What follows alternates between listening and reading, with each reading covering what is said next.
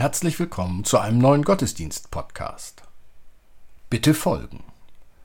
Irina Matschenko, Olga Burmeister, Kirsten Ahrtal und Christine Rauterberg feiern mit uns mit ihrer Musik. Christoph Marsch-Grunau und Robert Vetter bringen ihre Texte ein. Lasst uns nun Andacht feiern im Namen des Vaters und des Sohnes und des Heiligen Geistes. Amen.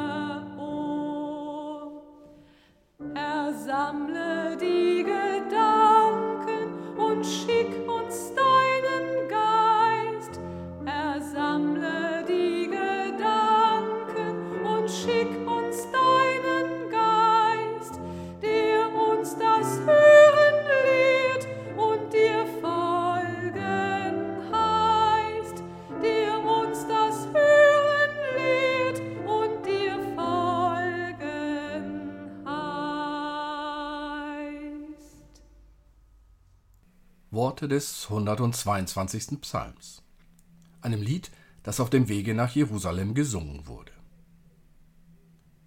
Ich freute mich über die, die mir sagten, Lasset uns ziehen zum Hause des Herrn.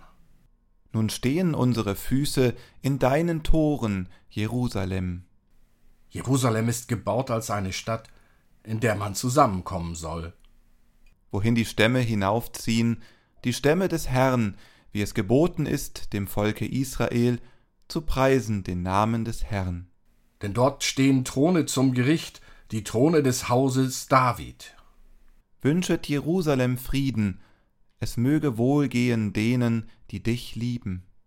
Es möge Friede sein in deinen Mauern und Glück in deinen Palästen. Um meiner Brüder und Freunde willen will ich dir Frieden wünschen. Um des Hauses des Herrn willen unseres Gottes will ich dein Bestes suchen. Amen. Lasst uns beten. Großer Gott, nie hast du uns zugesagt, dass wir in unseren Händen halten werden, was wir in unseren Händen haben. Öffne uns die Augen für die Zeichen, die uns mahnen, dass wir und unser Volk demütig werden und dankbar durch Christus, den Bruder an unserer Seite, den Herrn dieser Welt im Heiligen Geist. Amen.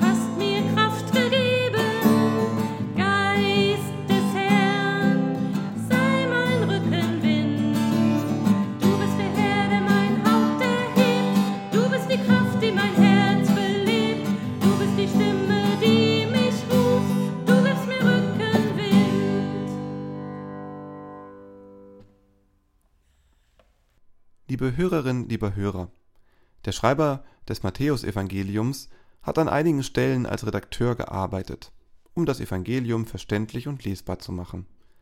Auch am Übergang von der Aussendung der Jünger, die das Salz der Erde und das Licht der Welt sein sollen, hin zu den von Jesus vorgenommenen Verschärfungen der Gebote, wo Jesus das Zürnen mit dem Töten gleichsetzt und Jesus das rein gedankliche Begehren als Ehebruch wertet. So lesen wir bei Matthäus Ihr sollt nicht meinen, dass ich gekommen bin, das Gesetz oder die Propheten aufzulösen. Ich bin nicht gekommen, aufzulösen, sondern zu erfüllen. Denn wahrlich, ich sage euch, bis Himmel und Erde vergehen, wird nicht vergehen der kleinste Buchstabe, noch ein Tüpfelchen vom Gesetz, bis es alles geschieht. Wer nun eines von diesen kleinsten Geboten auflöst und lehrt die Leute so, der wird der Kleinste heißen im Himmelreich. Wer es aber tut und lehrt, der wird groß heißen im Himmelreich. Denn ich sage euch, wenn eure Gerechtigkeit nicht besser ist als die der Schriftgelehrten und Pharisäer, so werdet ihr nicht in das Himmelreich kommen. Jesus wehrt sich hier gegen zwei Vorwürfe. Zum einen, dass er gekommen sei, das Alte Testament, also Gesetz und Propheten, abzuschaffen, und zum anderen, dass er, Jesus, auch nur so ein Ich bieg mir die Vorschriften zurecht Typ sei, wie die Schriftgelehrten und Pharisäer. Was passiert, wenn Buchstaben falsch sind, konnte im Februar wieder in den USA beobachtet werden. Der österreichische Rundfunk berichtete von einem Priester im Bundesstaat Arizona, der aufgrund falsch vollzogener Taufen sein Amt niederlegte. Mehr als tausend Taufen gelten nach katholischem Recht dort jetzt als ungültig. Was war der Fehler des Priesters? Er soll statt Ich taufe dich, wir taufen dich gesagt haben. Gott sei Dank gehört das katholische Kirchenrecht nicht zu den von Jesus angesprochenen Gesetzen und Propheten, die zu erfüllen sind. Doch an solchem Beispiel wird deutlich, was das Problem ist, wenn Vorschriften nicht eins zu eins umgesetzt werden. Und da schleicht sich gleich die nächste Frage an. Ist es nicht auch möglich, den Satz Du sollst nicht töten unterschiedlich zu interpretieren? Wenn beispielsweise das Gesetz nur für Menschen jüdischen und christlichen Glaubens gilt, ist es dann verboten, Menschen zu töten, die nicht jüdischen oder christlichen Glaubens sind? Im babylonischen Talmud also einer Schrift, die die Gesetze und Propheten auslegt, findet sich folgende Zusammenfassung, wie es mit dem Gesetz und den Propheten gesehen werden kann und die hier gekürzt wiedergegeben wird. Es steht geschrieben dort, der Gesetzgeber Mose schrieb auf den Willen Gottes 613 Gebote den Israeliten vor. David fasste sie alle in elf zusammen im 15. Psalm. Der Prophet Micha führt sie auf drei zurück. Er schreibt, Es ist dir gesagt, Mensch, was gut ist und was der Herr von dir fordert. Nichts als Recht halten und Liebe üben und demütig sein vor deinem Gott. Jesus hat es dann nochmal anders gesagt, indem er aus dem dritten und fünften Buch Mose zitiert. Du sollst den Herrn, deinen Gott, lieben von ganzem Herzen, von ganzer Seele und von ganzem Gemüt. Dies ist das höchste und erste Gebot. Das andere aber ist dem gleich. Du sollst deinen Nächsten lieben wie dich selbst. In diesen beiden Geboten hängt das ganze Gesetz und die Propheten. Und wenn unsere Gerechtigkeit besser sein soll als die der angesprochenen Schriftgelehrten, dann unterlassen wir es, die Nächsten in Kategorien zu unterteilen, die es uns erlauben, die einen als Nächste zu sehen und die anderen nicht. Das Problem ist und bleibt, jedes Gesetz braucht auch eine Auslegung. Dafür sind die Schriftgelehrten, Pastoren und Pastorinnen da. Die liegen allerdings auch nicht immer richtig. Es sind ja auch nur Menschen. Es wird nach Auslegungen und damit Wegen gesucht, die den Menschen helfen, ihr Leben zu leben, und zwar nach den Geboten und Verboten Gottes. Dass dies allein bei den mehr als 600 niedergeschriebenen Vorschriften und den vielen Büchern des Alten Testamentes nicht immer einfach ist, das ist allen klar. Ein Blick in das dritte Buch Mose zeigt das beispielhaft. Und Jesus bringt es hier bei Matthäus auf den Punkt. Selbst die Experten und Expertinnen, die Schriftgelehrten und Pharisäer scheitern, bekommen es nicht hin, das Gesetz und die Propheten zu erfüllen. Sie schaffen es immer nur punktuell. Mal hier ein bisschen Gerechtigkeit und mal dort. Trotzdem werden sie es in den Himmel schaffen. Diese Feststellung, die Jesus da trifft, ist doch schon mal tröstlich. Doch Jesus hält noch mehr Trost für uns bereit. Er ist gekommen, nicht um alle Zusagen und Aussagen Gottes, die in den Schriften des Alten Testamentes bezeugt sind, für falsch oder ungültig zu erklären. Nein, Jesus ist gekommen, um alle zu erfüllen, damit der Weg frei wird. Jesus stellt also klar, alles, was Gott bisher gesagt hat, gilt. Und er, Jesus, erfüllt die Aufgabe. Er setzt die Vorschriften um. Er sorgt dafür, dass wir ihm, tja, ob ein nur hier angebracht ist, nur noch folgen müssen. Nein, es ist sogar noch besser. Jesus sorgt dafür, dass wir ihm folgen können, ohne zu müssen. Wir können es auch sein lassen. Jesus folgen oder auch nicht. Himmelreich oder nicht. Die Entscheidung liegt bei dir. Amen.